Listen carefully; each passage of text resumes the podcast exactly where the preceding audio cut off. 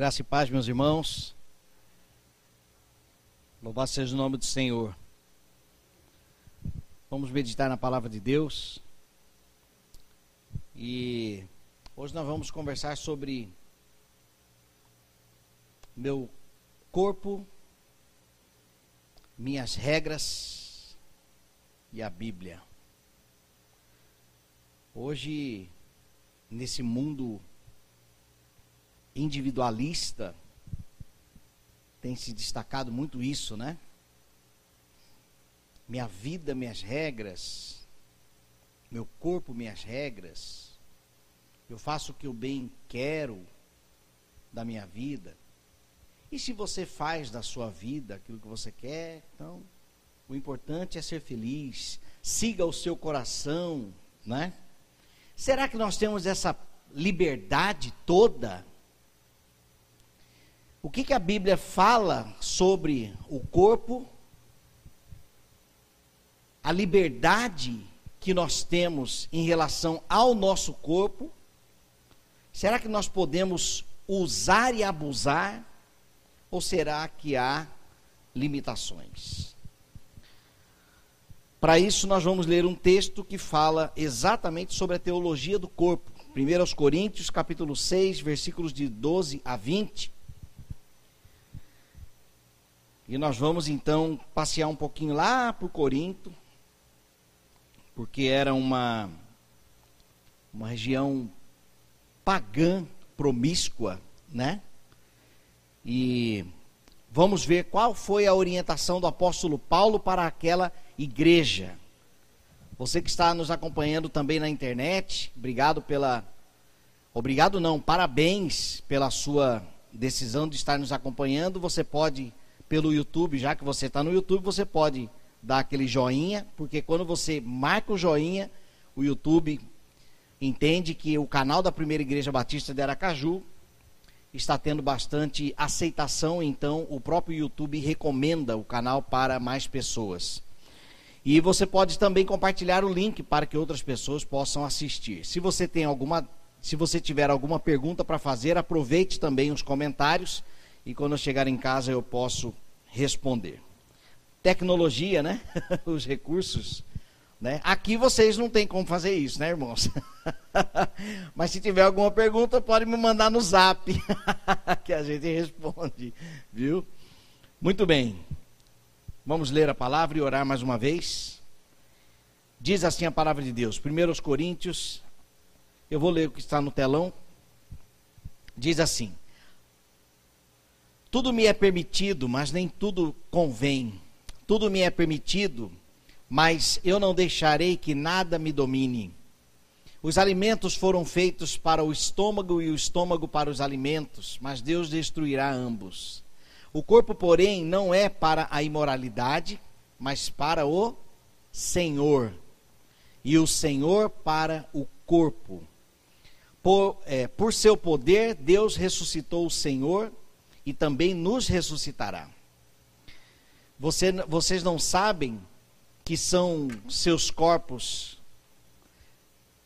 Vocês não sabem que os seus corpos são membros de, de Cristo? Tomarei eu os membros de Cristo e os unirei a uma prostituta? De maneira nenhuma. Vocês não sabem que aquele que se une a uma prostituta é um corpo com ela? Pois, como está escrito, os dois serão uma só carne. Mas aquele que se une ao Senhor é um espírito com ele. Fujam da imoralidade sexual. Todos os outros pecados que alguém comete fora do corpo, os comete. Mas quem, mas quem peca sexualmente, peca contra o seu próprio corpo. Acaso não sabem que o corpo de vocês é santuário do Espírito Santo que habita em vocês, que lhes foi dado por Deus e que vocês não são de si mesmos? Vocês foram comprados por alto preço, portanto, glorifiquem a Deus com o seu próprio corpo. Oremos. Senhor, pedimos a instrução, a direção e o entendimento, Pai mediante o teu espírito. Porque a tua palavra esta palavra que lemos não são palavras de homens, mas palavra do Senhor. E para isso declaramos a dependência da tua intervenção, para a glória do teu nome, no nome de Jesus. Amém. Nós estamos em Corinto. Os membros da igreja de Corinto, infelizmente, continuavam na, na prática da imoralidade sexual. O contexto de Corinto é um contexto pagão, por quê? Porque era uma cidade portuária, e por ser portuário haviam negócios, mercadorias, navios, gente, dinheiro, e então envolviam em prostituição, imoralidades, festas, bebedeiras, e tudo isso era comum ali naquele, naquele contexto. Havia também, para sujar ainda mais, né, essa vida, essa vida moral, haviam os cultos pagãos, como no templo de Afrodite, a deusa do amor, do prazer. Ali haviam sacerdotisas que o culto, o ato de adoração eram relações sexuais. Então era uma vida imunda tudo aquilo. Nesse contexto também haviam as carnes sacrificadas a ídolos, os alimentos, como eu preguei na semana passada, sobre a liberdade cristã, né? e até que ponto tudo isso in, in, interfere na nossa vida depois de Cristo. E agora você imagina, nesse contexto todo, o evangelho é pregado e aquelas pessoas começam a se converter. Ainda se trata aqui da igreja primitiva, onde, não, onde não havia as instruções que nós temos hoje. Porém, Paulo estava lá. Timóteo estava naquela região, né? Então, Deus havia levantado pessoas e capacitados, né? Homens inspirados por Deus. Privilégio daquela igreja em ouvir pessoalmente o apóstolo Paulo, né? As suas instruções. E a orientação de Paulo aqui é justamente sobre como que a igreja deveria se comportar em relação à liberdade que eles tinham. Que liberdade é essa em Cristo? Né? Será que nós podemos fazer tudo posso naquele que me fortalece? Será que é tudo mesmo? O que, que eu posso, afinal? Né? Então, naquele contexto pagão, os cristãos estavam a os coríntios estavam se convertendo e vindo para a igreja. A questão é a seguinte: não se separa de um homem o corpo, a alma e o espírito. Eu lembro que nos concílios havia uma pergunta é, sobre corpo, alma e espírito. Me fale sobre a dicotomia e a tricotomia, né? Há uma linha teológica que defende que nós somos formados por corpo, alma e espírito, tricotomia, e uma outra linha doutrinária, uma linha, outra linha teológica que defende que nós somos apenas corpo e espírito. E no espírito ali já envolve também o psique, a alma. Mas não se divide. Então o que, que acontece? O que, que eu estou querendo dizer aqui? Quando essas pessoas, com aquela cultura impregnada em suas vidas, os seus hábitos imorais, se convertiam, quem está em Cristo, nova criatura é. As coisas velhas já passaram, eis que tudo se fez novo. Porém, existem hábitos, existem é, aprendizados, né? Existia uma cosmovisão daquele povo de que algumas coisas eram comuns, como por exemplo, poligamia, a imoralidade sexual, de modo geral. Então a orientação de Paulo aqui é: seus corpos, suas regras, é, veremos. Então o apóstolo Paulo traz algumas instruções. Também dentro daquele contexto de Corinto, havia o pensamento grego a respeito do prazer, a exacerba, exacerbação do corpo, as estátuas, esculturas da beleza masculina e feminina sendo ali é, idolatrado, venerado. Também nesse pensamento grego, os Jogos Olímpicos, onde o corpo era adorado e venerado com a força e a beleza.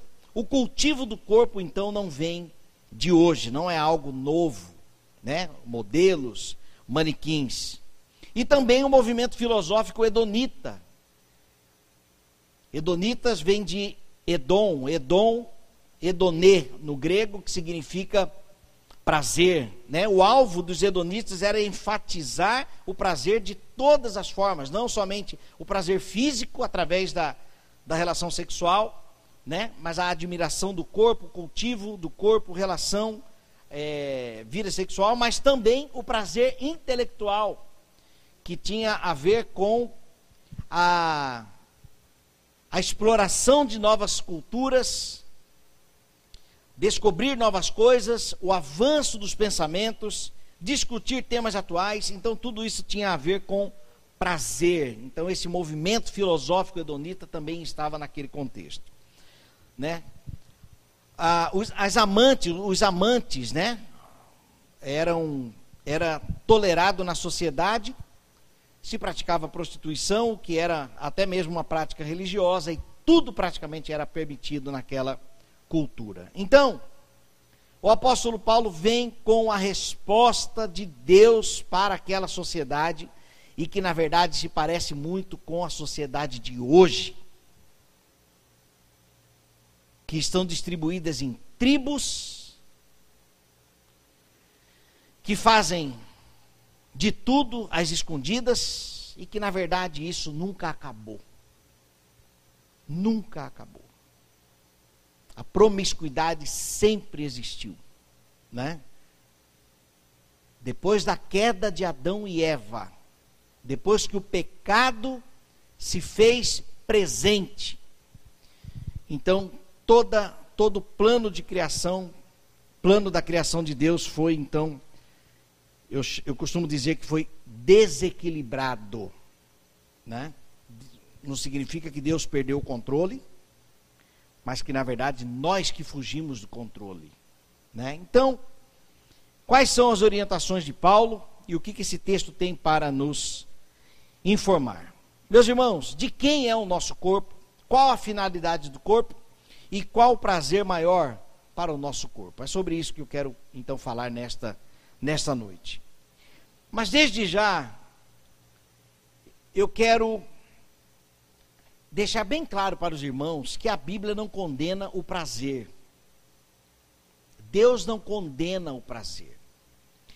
Comer bem, beber, sentir né, o toque, o ouvir, ver, tudo isso nos dá prazer. Aliás, eu até acredito que, por exemplo, um shopping center, ele tem o objetivo de atingir, né, alcançar os, os nossos cinco sentidos.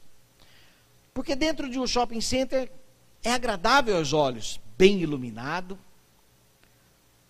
Os ruídos não são agressivos mesmo quando o shopping está cheio. Não tem aquela música alta, aquela coisa. Não, é agradável. O clima lá dentro, ar-condicionado. Você não chega no shopping, nossa, que calor aqui dentro, né? Não, é agradável. Agradável aos olhos, a limpeza, né? Enfim. Você passa numa loja, um, um cheirinho de, de um, um, perfuminho diferente, né? Aquelas lojas de lençóis, de coxas, você passa aquele Dá até vontade de deitar, né? o que, que é isso, gente? É prazer. Deus criou tudo isso. Esses sentidos foi criado por Deus para nós. Isso também tem a ver com vida em abundância. Agora, claro que vida em abundância aqui não se limita somente aos prazeres carnais. E eu estou dizendo prazeres carnais aqui, não o prazer de Gálatas, capítulo, capítulo 5, que que aqueles que praticam tais coisas não herdarão o reino de Deus. Não, não é nada disso. Mas o que eu quero dizer é que não é pecado sentir prazer. Aliás, na Idade Média, é que o prazer foi interpretado como algo pecaminoso. E aí então surgiram os mosteiros, onde os monges iam para lá, faziam voto de pobreza e castidade, porque não podiam sentir nenhum prazer, porque era pecado. E nisso então é, é, se aflora a doutrina, a doutrina do celibato, a doutrina da virgindade perpétua de Maria. Por quê? Ah, porque Maria ter relações com seu esposo José, que a Bíblia diz, é imundo. Isso tudo foi criado na Idade Média. E que nunca foi verdade das Escrituras, né? Então nós podemos desfrutar. Agora até que ponto nós podemos? Até que até onde é permitido? E a resposta é simples. Até o ponto de não sermos dominados por eles, por esses prazeres, né? Então o que estava acontecendo aqui em Corinto? Eles existiam, eu, inclusive aqui no, no, no texto que nós lemos, na minha versão não tem entre aspas, mas eu percebi que na versão que nós lemos aqui no, no telão, todas as coisas me são lícitas está entre aspas. Por quê? Porque o que estava acontecendo aqui era justamente isso. Os coríntios tinham como o lema todas as coisas me são lícitas. Essa era uma bandeira dos coríntios. E essa bandeira estava sendo levantada dentro da igreja também. Todas as coisas me são lícitas. Então o apóstolo Paulo vem e diz: Vocês dizem todas as coisas me são lícitas, mas eu digo, mas nem tudo me convém. Vocês dizem todas as coisas me são lícitas, mas eu digo, não me deixarei dominar por nenhuma delas. Aqui está o primeiro princípio. Não me deixarei dominar por nenhuma delas. Nós podemos desfrutar daquilo que Deus criou para nós, sentirmos isso na pele, de uma forma prazerosa. Se tratando aqui de relação sexual, é óbvio que a Bíblia, a Bíblia é clara em dizer que isso é para que o, o sexo é para ser desfrutado dentro do casamento, e a gente não precisa ficar repetindo isso aqui. O próprio Paulo aqui menciona no versículo 16 o texto de Gênesis, né? Os dois serão uma só carne. Então Paulo está tá mencionando aqui os, o princípio de Deus lá de Gênesis aqui neste tempo. Então, não me deixarei dominar por nenhuma delas. Agora, por que, que Paulo entra no assunto de alimento aqui no versículo 13? Né? Os alimentos são para o estômago o estômago para os alimentos. Mas, Paulo, o assunto é outro, Paulo. não. A questão é que os coríntios estavam a igreja de Corinto estava dentro desse lema, todas as coisas me são lícitas, o argumento deles era o seguinte: Paulo, preste atenção. Deus criou o alimento para o nosso corpo, certo? Então a gente tem que comer, né? Não foi Deus quem criou a sexualidade e o sexo? Foi. Então a gente precisa desfrutar. Então a conversa deles é, é que eles estavam colocando a relação sexual, ou a vida sexual, a imoralidade sexual, tá? No, no contexto aqui é de imoralidade, tanto que o título aqui na minha, na minha Bíblia é A Sensualidade é Condenada. Então eles colocam a, a, a, a imoralidade, ou a necessidade de suprir, né? A, a, o desejo sexual no mesmo pé de igualdade do alimento. Eu estou com fome então eu preciso comer. Eu estou com vontade, então preciso saciar a minha vontade. Então o apóstolo Paulo diz aqui, mas Deus, a resposta de Paulo, versículo 13: os alimentos são para o estômago, o estômago para os alimentos, mas Deus destruirá tanto esse como aquele. Então Paulo aqui já fala assim: ó, gente, esse assunto aqui não tem nada a ver, Deus vai destruir tanto um quanto o outro. Aí ele responde aqui, porém, o corpo não é para a impureza. Então Paulo diz aqui, olha, essa conversa, essa justificativa para a imoralidade, Deus vai destruir tudo isso. E o princípio aqui é este. Porém, versículo 13. Mas Deus, perdão, porém o corpo não é para a impureza, aqui está o princípio, mas para o Senhor, e o Senhor para o corpo. Meus irmãos, o corpo não é para a impureza, mas para o Senhor. Isso aqui é muito profundo. Preste atenção aqui.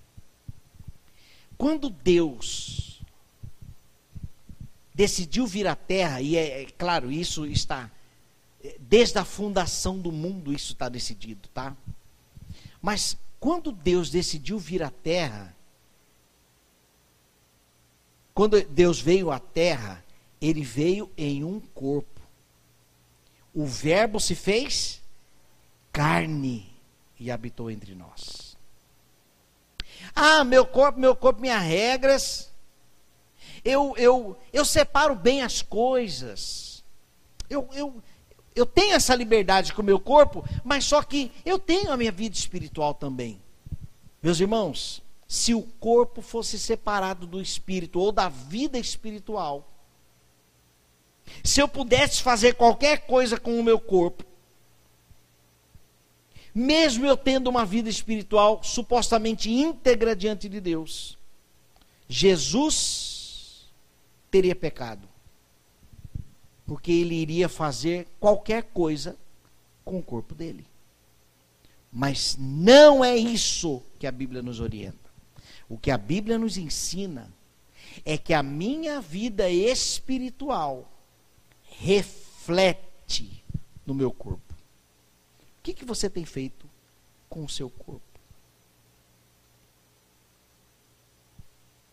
Que limites ao prazer você tem dado a você mesmo? Porque você é o seu corpo.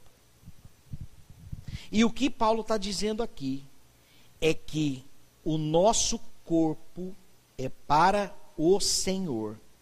E olha que interessante. O Senhor para o corpo. A conexão do homem com Deus é através do corpo. Não estou tirando Jesus da jogada, não.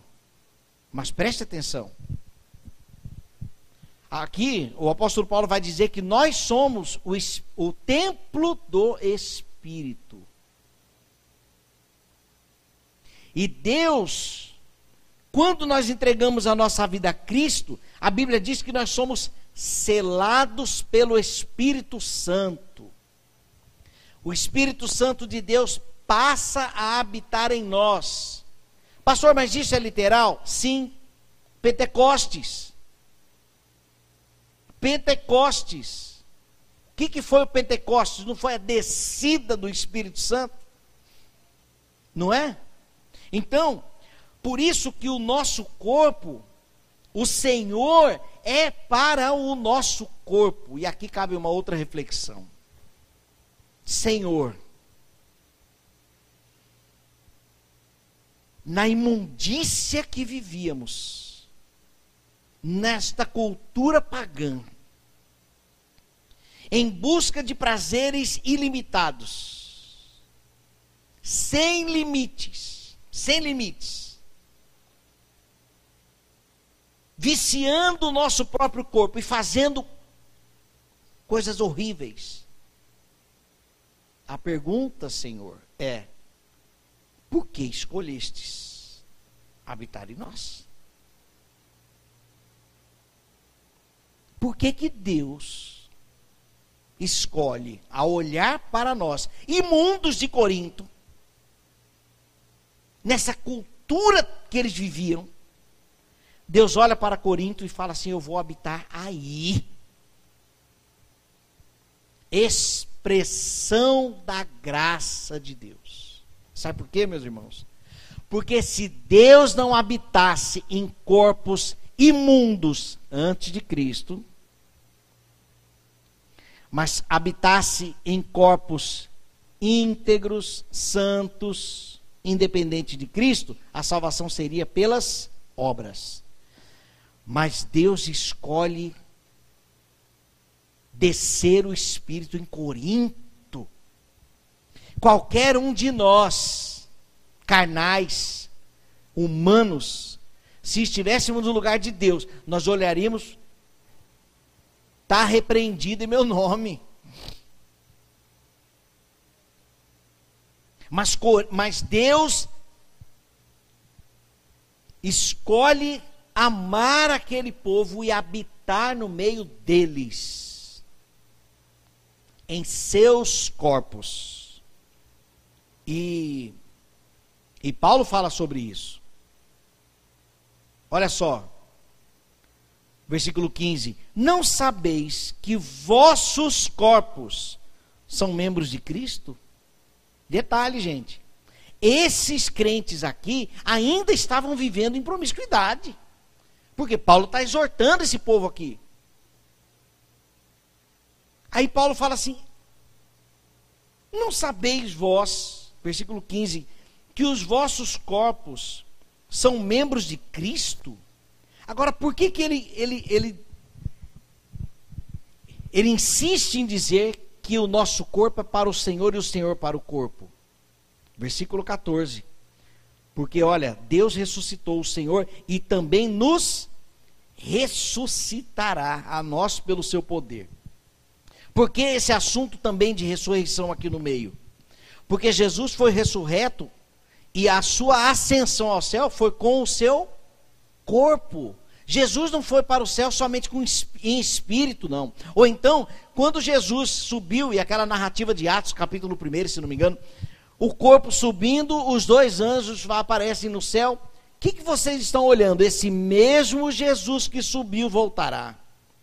Agora você imagine, quando você pega um balão de criança, cheia de aquele gás que quando você solta o balão ele flutua assim, não tem? Aquele, aquele balão. Você já viu um balão desse indo embora? para o céu assim, você já viu? Quem já viu? Levante a mão. Não dá, chega uma hora que dá uma agonia, né? Aquele balão subindo, a gente vai pensando, meu Deus, onde que ele vai parar? Assim foi Jesus subindo.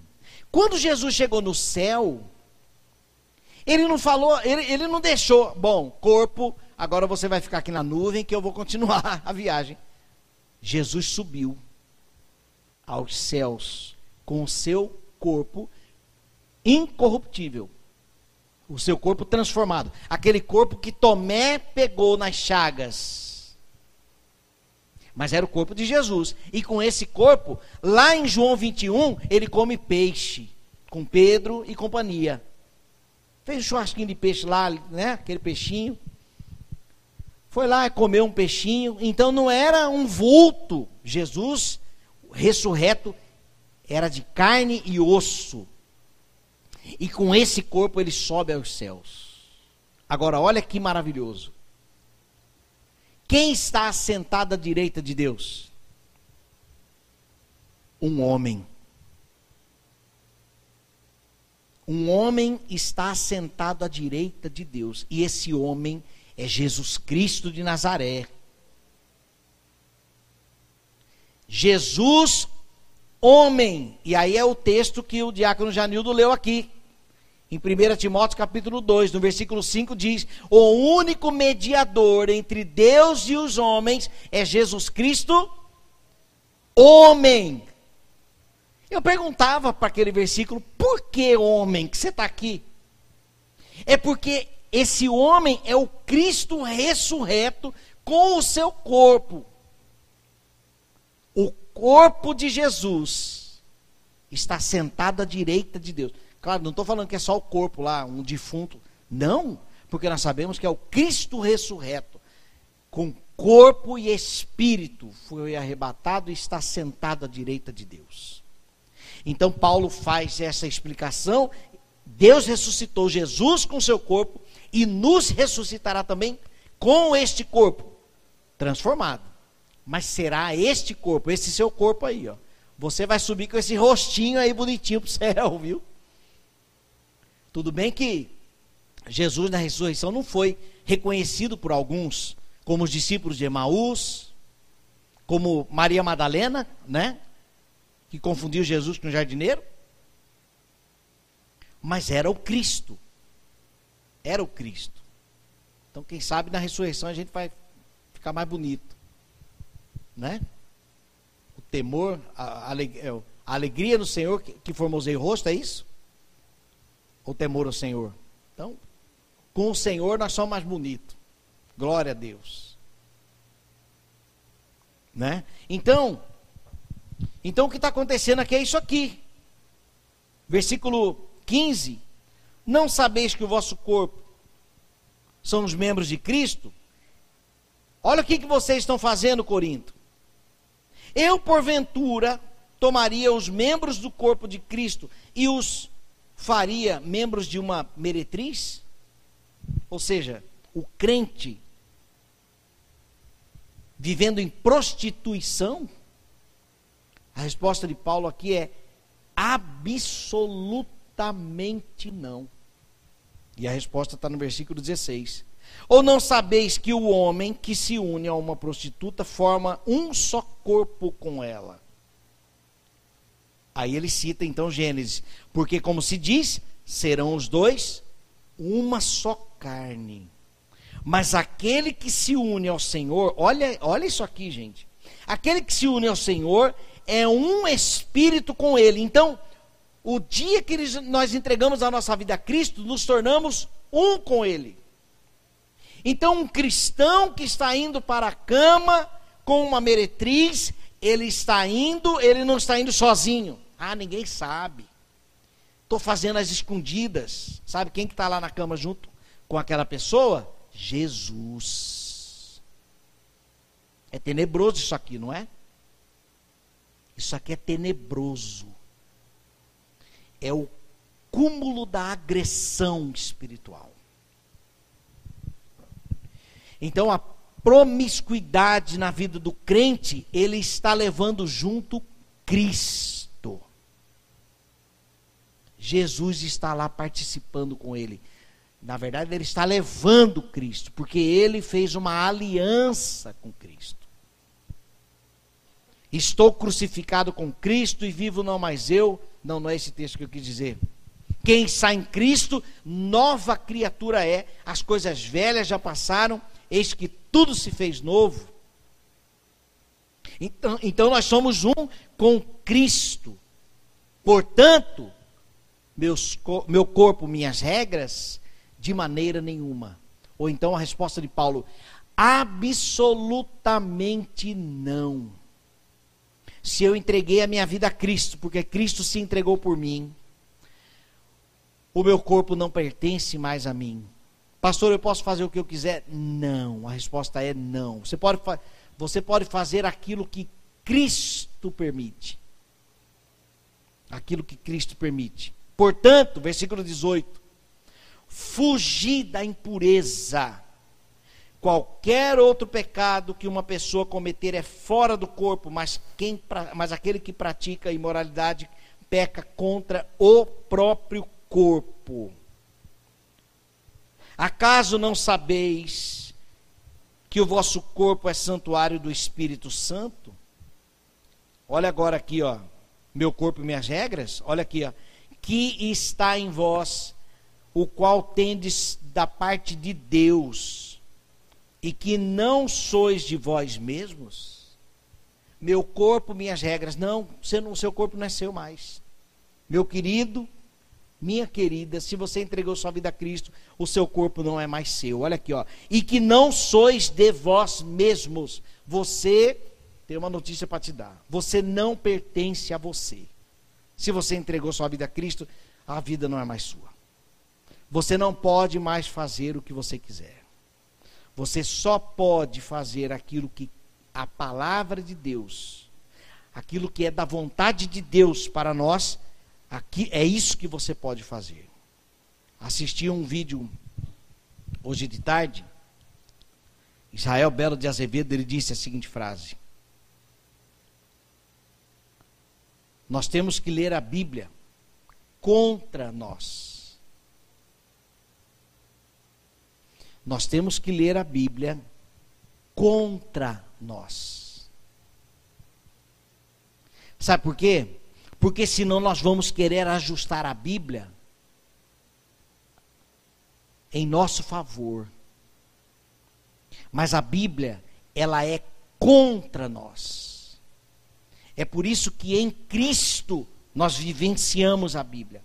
Mas sem Cristo, nós vamos querer ajustar a Bíblia para a nossa vontade, para o nosso corpo.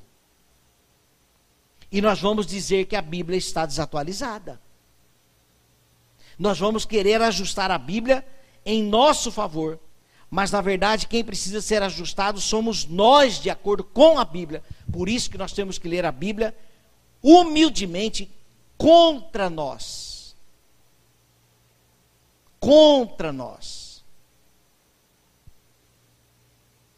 Não é à toa que Jesus disse para os discípulos que viraram as costas e fugiram, Jesus vira para o restante dos discípulos que sobrou.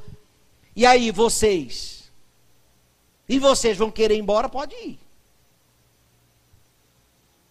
Porque a mensagem do reino, ele, ele, a mensagem do reino é contra nós, é contra o nosso corpo, contra as nossas vontades. Contra, não é a favor.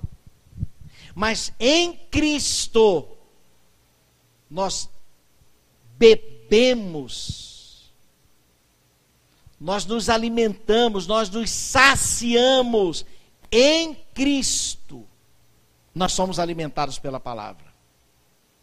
Sem Cristo, a Bíblia é um fardo. Sem o Espírito, é impossível ter prazer na lei do Senhor. Impossível. Então o corpo, se você entregou sua vida a Cristo, o seu corpo não é mais seu. Não tente de maneira nenhuma lutar contra Deus tentando argumentar, justificar pecados, usando ainda versículos, para que você continue na zona de pecado ou zona de conforto pecaminoso. Versículo 20 encerra. Por que, que o nosso corpo não é mais nosso? Porque fostes comprados por preço. Agora, pois, glorificai a Deus no vosso corpo. O seu corpo é para a glória de Deus. Ou seja, Deus precisa ser reconhecido através do seu corpo. Isso implica em vestir-se decentemente, não ser uma pessoa sensual, não viver na impureza, nem nas escondidas não explorar os prazeres com o seu corpo, não ser dominado pelos prazeres. E aqui envolve muita coisa, muita coisa, desde drogas lícitas e ilícitas, imoralidades, impurezas, pornografia, essa essa vida não não o corpo não é mais nosso. Nós não podemos. Nós temos que levar a sério essa decisão que nós tomamos de entregar a nossa vida a Cristo. Ou se não, é a palavra de Jesus. Vire as costas e vá embora. Porque a porta ela é realmente estreita. Porém, meus irmãos, porém, nós podemos desfrutar de prazeres. Porque Deus criou o corpo. Este corpo foi criado por Deus para nós. Encerrando aqui. Alguns jovens me procuraram já nesta caminhada né, de ministério pastoral. Pastor, o que, que eu faço? Eu não aguento mais, pastor. Não aguento mais esperar, ou então não aguento mais. A minha resposta é sempre essa aqui, olha. Se você está aí cheio de, de energia, Está tudo bem. São os hormônios que estão dizendo, ó, oh, estou por aqui, ó. Eu estou aqui. Está tudo certo, porque tem que funcionar dessa forma. O problema é se você não estiver sentindo nada. Aí você tem que procurar um médico. Porque o normal é principalmente adolescentes e jovens. Mas isso não dá liberdade, nem justifica que você pode saciar-se fora do casamento. Agora, seria covardia eu dizer do lado de cá? Não. Se vira aí. Seria covardia. Eu casado, né? Falando com, no caso aqui, jovens, né? No, não, ó, dá seus pulos aí. Não. A questão, a resposta aqui, a resposta certa é: é só uma questão de tempo. Está reservado para você também. Você também vai poder desfrutar de tudo isso. Agora, a vida sexual não é. Não se resume em, na vida. Existe pessoa que fala assim: ah, mas eu mereço ser feliz. Sou feliz, sou feliz com Jesus, com Jesus. Sou feliz com Jesus, meu Senhor. Nossa alegria deve estar em Cristo. Nossa alegria deve estar em Cristo. Tá, pastor, mas o que eu faço com meus hormônios? Fuja da impureza. Orientação de Paulo. Posso fazer o que eu quiser? Absolutamente não. Ah, mas todas as coisas me são lícitas, mas nem tudo me convém. Todas as coisas me são lícitas, mas não me deixarei dominar por nenhuma delas. A resposta: por quê? Porque o corpo não é mais nosso. O corpo pertence ao nosso corpo pertence ao Senhor e o Senhor para o corpo. Porque Jesus, porque Deus ressuscitará este corpo, então nós temos que ter zelo. Ou não sabeis vós que, que você é o templo do Espírito Santo, o Espírito mora em você? Portanto, você não pertence mais a você mesmo. Por quê? Porque você foi comprado por um alto preço. Foi Jesus quem fez isso por nós. Então, use o seu corpo para a glória de Deus. Deixa espremer só mais um pouquinho aqui, tá? Tatuagem. Será que eu posso fazer tatuagem? Meus irmãos, Tatuar não é pecado. Mas é uma marca e um corpo que não pertence mais a nós, cristãos, tá? Se entregamos a vida a Cristo, não pertence mais a nós. Significa, sabe, eu vou dar um exemplo. É, é como se você fosse para uma locadora de veículos, você pega um carro novinho, né? Muito bem cuidado, inclusive os carros de locadoras são são bênçãos, até cheira novo. Você pega um carro da locadora, aí você passa e, e mete adesivo de candidato, seu candidato, e você adesiva. Você pode fazer isso? Você não pode. Por quê? Porque o carro não é seu. E o corpo? Não é seu. Nem meu. Nem da igreja. Mais uma vez, escrever o nome dos filhos, assim, isso, isso não vai. Eu vou lá na, na liberdade cristã da semana passada. Isso não vai interferir na sua vida espiritual. Deus não vai te condenar ou Deus não vai te amar mais porque você tatuou.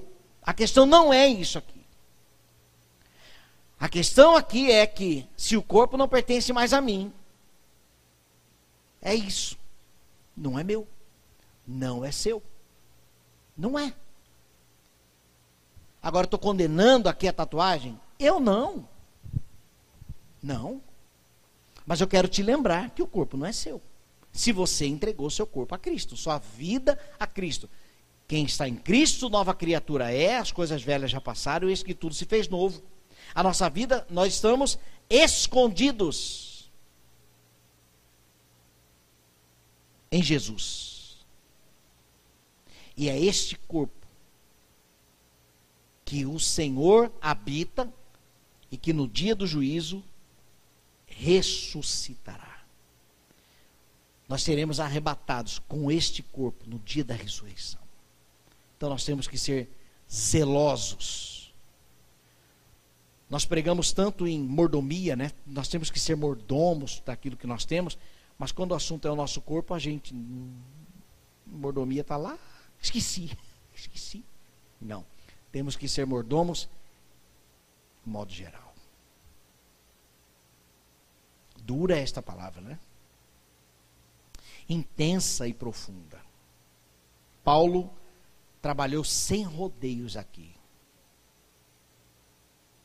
Se vivermos esta estes princípios,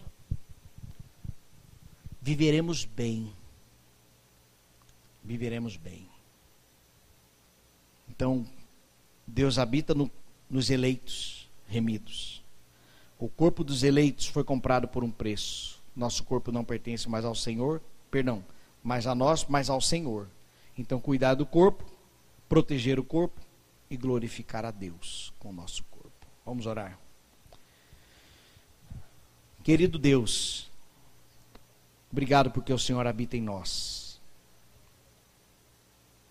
Obrigado porque o Senhor nos purificou.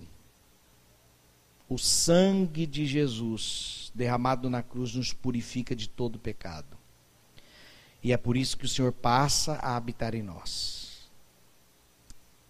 Ajuda-nos a vivermos as tuas regras para o nosso corpo porque este não pertence mais a nós. E que o Senhor possa ser glorificado através de nós, pelo nosso corpo. Em nome de Jesus. Amém.